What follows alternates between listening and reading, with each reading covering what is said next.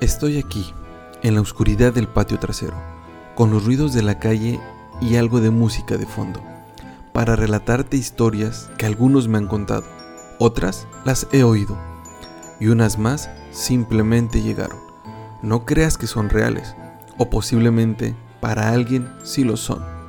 Estás en el podcast Historias de ficción, miedo y otros relatos. El relato del día de hoy es Jugando en la selva. Escucha. Un profesor llegó a trabajar a Cancún. Venía de la Ciudad de México. Estando aquí conoció a Natalia. Tiempo después sería su esposa. Trabajo estable para ambos. La docencia puede ser noble y bien retribuida para algunas personas. Tomaron la decisión de quedarse en Cancún. Para sellar el acto, compraron una casa en uno de los fraccionamientos a las afueras de Cancún. Hoy en día son parte de la urbe vacacional.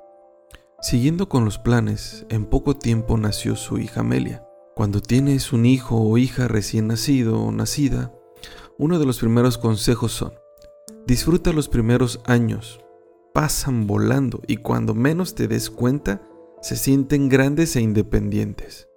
Tres años y medio tenía Amelia.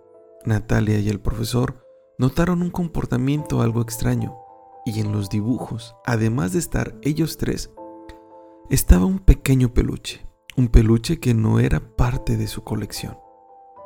No le dieron importancia, porque solo fue por unos días. Después, otros días.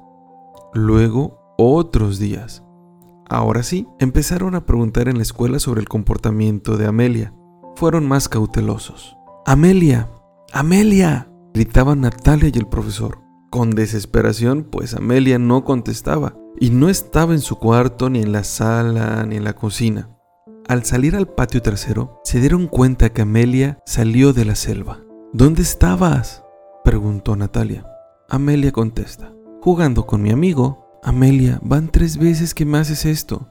Por favor, no lo vuelvas a hacer. Al día siguiente, el profesor comentó en clase lo sucedido con Amelia. Sacil, su alumna, le dijo, mejor consiga un men, sacerdote maya, porque a su hija se le están llevando, profesor. ¿Llevando? preguntó el profesor con algo de sorpresa. Sí, profesor. Vive a las afueras de Cancún, en donde no hace poco era selva, y a su hija se le están llevando. Se le está llevando una luz. Historia de ficción, miedo y otros relatos es una producción de Juan Montiel Nava. Semanalmente se estarán presentando nuevos relatos. No se te olvide compartir y así mantener el ritmo de las publicaciones.